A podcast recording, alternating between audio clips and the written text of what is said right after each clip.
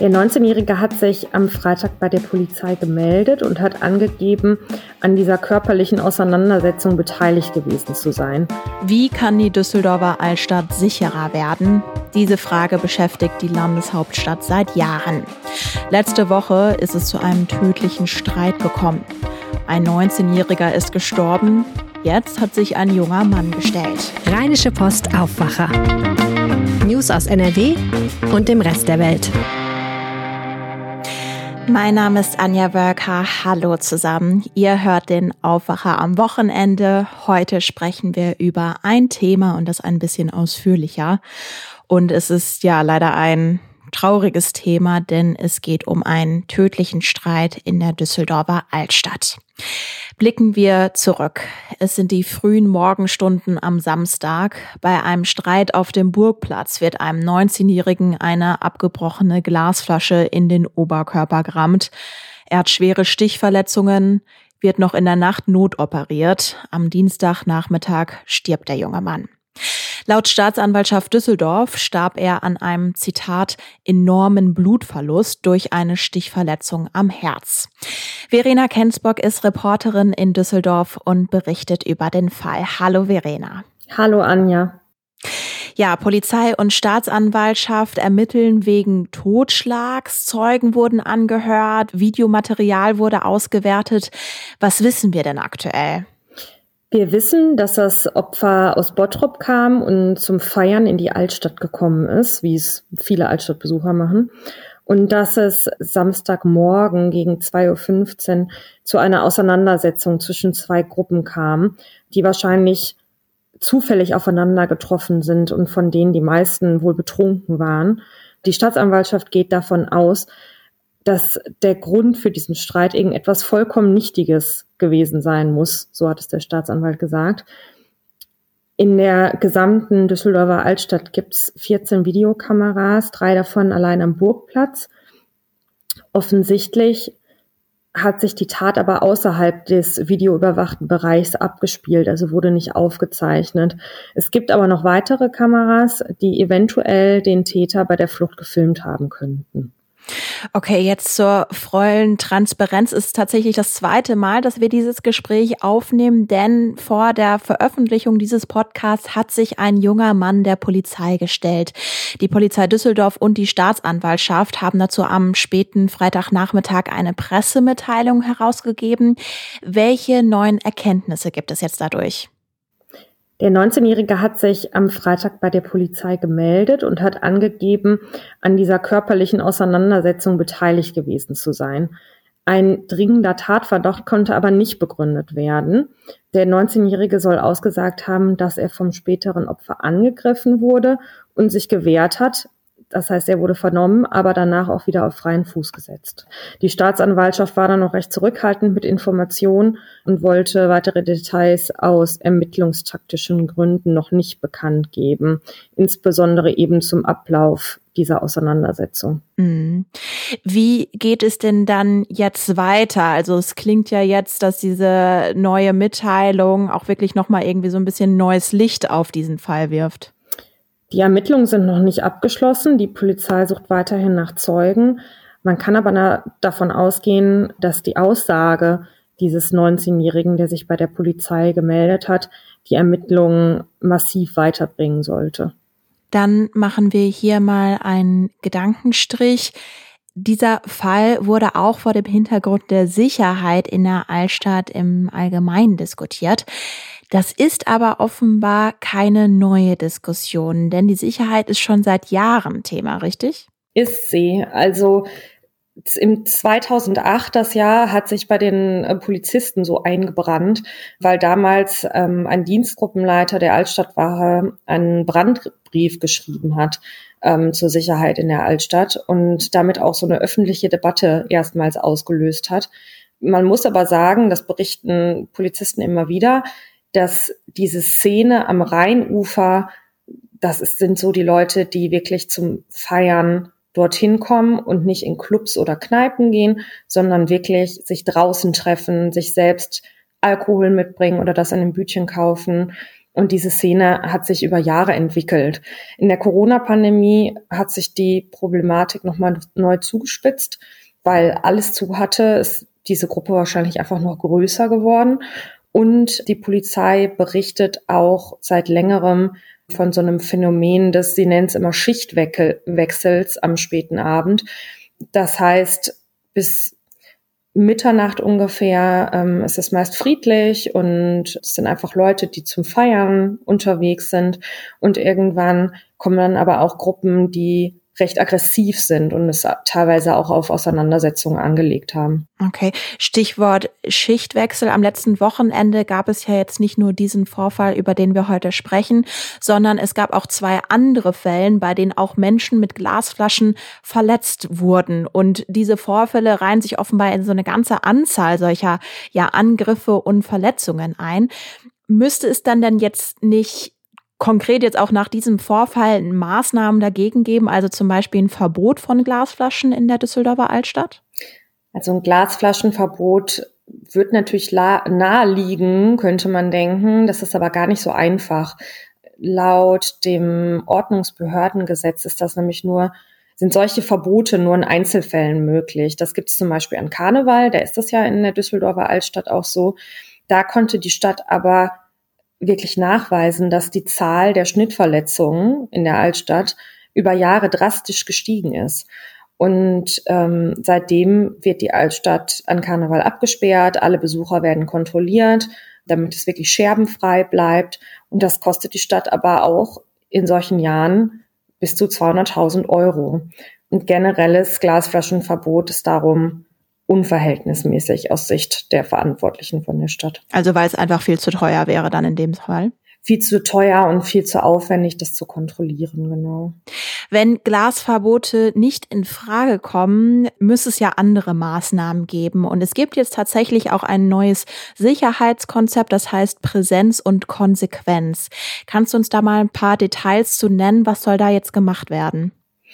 Also dieses Konzept, das der Oberbürgermeister Stefan Keller nur zwei Tage vor dieser tödlichen Schlägerei vorgestellt hat, enthält zum einen sehr viele Punkte zum Thema Sauberkeit, also zum Beispiel mehr Mülleimer in der Altstadt und in den Parks, eine Reduzierung auch der E-Scooter, die so ein bisschen zur Beruhigung dann beitragen sollen, oder auch extrem hohe Geldbußen für Wildpinkler. Also so zum Beispiel, das soll künftig statt 35 Euro mehr als 178 Euro kosten, wenn man irgendwohin pinkelt in der Altstadt.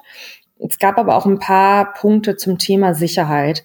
Und zwar soll es mehr Beleuchtung an der Rheinuferpromenade geben. Am Burgplatz gibt es schon seit längerem ein Flutlicht und das ähm, lobt die Polizei auch immer wieder. Das hat sich wohl bewährt, um mehr Licht und auch Ruhe an solchen, in solchen Nächten reinzubringen. Geplant ist auch eine gemeinsame Anlaufstelle von der Polizei und dem Ordnungsamt am Rathausufer. Das soll Anfang 2022 kommen. Außerdem hatte die Polizei auch erst vor kurzem vier neue Überwachungskameras in der Altstadt installiert. Okay, es ist also ein Mix aus Maßnahmen, die jetzt quasi sofort umgesetzt werden und dann in den nächsten Monaten auch umgesetzt werden. Ja, das ist ein längerer Prozess und dieses Konzept soll auch immer weiter erarbeitet werden. Also es ist jetzt nicht in Stein gemeißelt, da kann immer wieder was kommen und kann auch nachjustiert werden. Du hast jetzt vor diesem Wochenende auch noch mal mit der Polizei gesprochen. Wie reagieren die denn jetzt auf den Vorfall? Also wenn wir jetzt eben auch auf den heutigen Samstag blicken?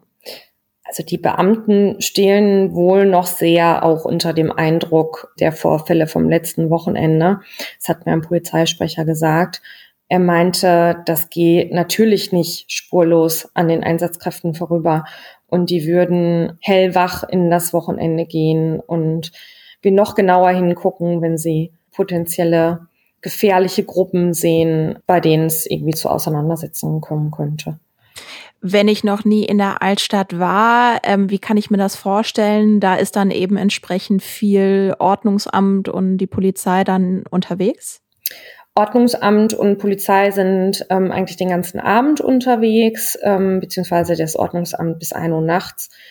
Also die Polizei hat ihr Aufgebot schon im vergangenen Jahr mit der Corona-Pandemie in der Altstadt verdoppelt und jedes Wochenende wird eine mindestens eine Hundertschaft angefordert. Danke dir, Verena. Du wirst natürlich weiter am Fall bleiben. Danke dir für die Infos. Sehr gerne. Stefanie Geilhausen ist Redakteurin in der Düsseldorfer Lokalredaktion und hat jahrelang auch als Polizeireporterin gearbeitet. Mit ihr wollen wir über die Sicherheit in der Altstadt sprechen. Hallo Stefanie. Hallo. Du hast Freitagmorgen einen Meinungsartikel zu dem Vorfall veröffentlicht mit der Überschrift Es ist kein Problem der Altstadt. Warum nicht? Also das ist ein Riesenproblem, aber es hat Düsseldorf halt nicht alleine. Also äh, am Wochenende gab es unzählige Vorfälle. In Mönchengladbach hat ein 15-Jähriger, wahrscheinlich äh, ein 15-Jähriger, auf einen Obdachlosen eingestochen, der einfach nur geschlafen hat. In Kassel gab es Schlägereien von Gruppen, wo auch inzwischen wegen versuchten Totschlags ermittelt wird. Also das passiert in jeder Stadt. Es passiert nicht mal nur noch in Großstädten, es passiert auch auf dem Land. Also wir haben, ich glaube, 15 Vorfälle, die ich alleine bei einmal Polizeibericht bundesweit Abfragen so als erstes gesehen habe. Und das war halt nicht mal vollständig. Gütersloh, ich weiß gar nicht, was dann noch alles dabei war. Es ist quer durch, quer durchs Land zieht sich das. Und das tut's ja auch nicht erst seit, seit diesem Wochenende, sondern dieses Problem gibt's seit so, ich würde mal sagen, so ungefähr seit, seit der Jahrtausendwende. Da ging das so los, dass das immer mehr Gewalt gab und dass es auch eine andere Qualität gab. Also früher hat man sich geprügelt und dann lag einer auf dem Boden und dann ist man gegangen. Und heute geht es eigentlich erst richtig los, wenn einer auf dem Boden liegt.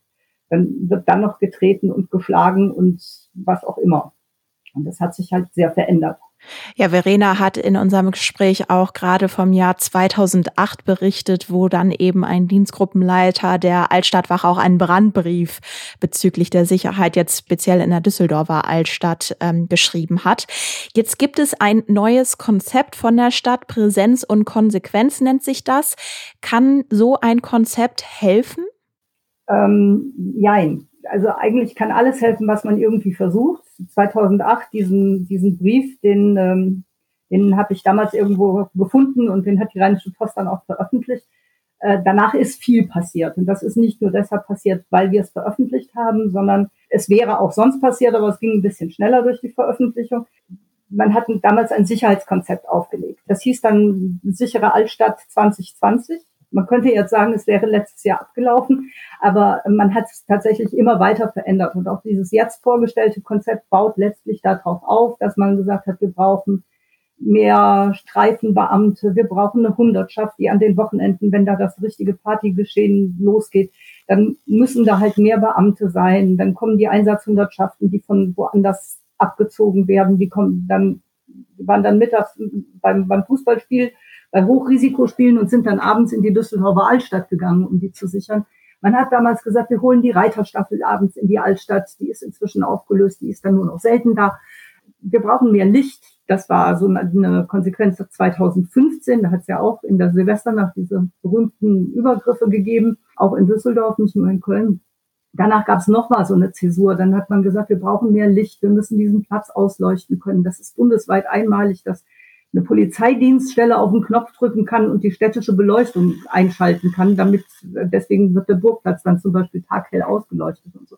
Das passt alles, aber das Problem ist, dass ähm, es gibt halt einen großen gesellschaftlichen Konsens, der heißt, wir schlagen uns nicht gegenseitig tot und äh, Gewalt ist absolut nicht hinnehmbar. Aber es gibt eben eine kleine, ähm, eine kleine Minderheit, die sich außerhalb dieses Konsens stellt.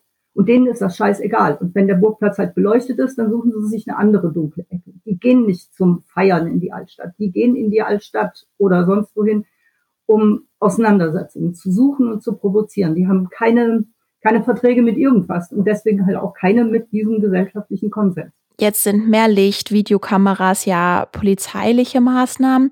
Was ist denn beispielsweise jetzt mit mehr Sozialarbeit und zum Beispiel andere Möglichkeiten für Menschen zusammenzukommen, nicht nur in der Altstadt? Mm, ja, klar, das ist, also Sozialarbeit ist ein ganz wichtiger Punkt, aber der muss weit vorher ansetzen. Also das, ähm, so diese, diese typischen Tätergruppen, die halt in der Altstadt unterwegs sind, die sind in der Regel so, so irgendwas zwischen zwischen 17 und 25. Man muss die wesentlich früher abholen, weil da fehlt es an, an Bildung, da fehlt es an sozialer Kompetenz, da fehlt es an Erziehung. Also alles Dinge, die, die man eigentlich im Elternhaus lernt oder in der Schule lernt. Also man muss da viel, viel früher anfangen. Deswegen glaube ich inzwischen, dass es eine Lösung für dieses Problem nicht mehr geben wird für die nächste Generation, sondern vielleicht tatsächlich erst bei einer bei einer übernächsten, die, die man wieder früher abholen kann, wenn das denn überhaupt möglich ist. Wie blickst du denn persönlich in die Zukunft? Also wie kann es deiner Meinung nach weitergehen? Also ich bin da, muss ich sagen, tatsächlich ein bisschen pessimistisch geworden. Ich äh, erlebe ja diese Stadt, äh, nicht nur die Altstadt, sondern diese Stadt nun seit, seit über 20 Jahren, gerade in dem, im, im Bereich eben der Sicherheit. Und alles, was man, was man so versucht, das greift ein bisschen, aber letztlich bekämpfen wir tatsächlich eben immer nur Konsequenzen, also nur die Folgen von dem, was ich eben halt gesagt habe, so mangelnde Bildung, mangelnde Sozialkompetenz etc. Und ich sehe nicht, wie sich das tatsächlich lösen kann. Also man kann nicht einfach sagen, wir machen jetzt das und das und dann hört das auf. Äh, weil dafür haben wir eben keine, keine zuverlässigen Partner auf der anderen Seite. Das sind keine Partner. Und ich fürchte, es gehört einfach inzwischen zum Lebensrisiko dazu. Also das ist, das ist nicht schön, aber ich glaube, es gehört tatsächlich zum allgemeinen Lebensrisiko inzwischen dazu. Meint Stefanie Geilhausen. Ich sag mal so, wenn du, wenn du irgendwann kommst und sagst, du hast dich aber total geirrt, ich würde mich total freuen. Danke dir fürs Gespräch. Gerne. Und das war der Aufwacher am Wochenende. Wenn euch diese Folge gefallen hat, dann abonniert den Aufwacher doch in eurer Podcast-App. Dann bekommt ihr Montag bis Samstag immer die aktuelle Aufwacher-Folge. Und unser Team hört ihr am Montagmorgen wieder pünktlich um 5. Ich wünsche euch jetzt noch ein schönes Wochenende. Bis dann. Mehr Nachrichten aus NRW gibt's jederzeit auf RP Online. rp-online.de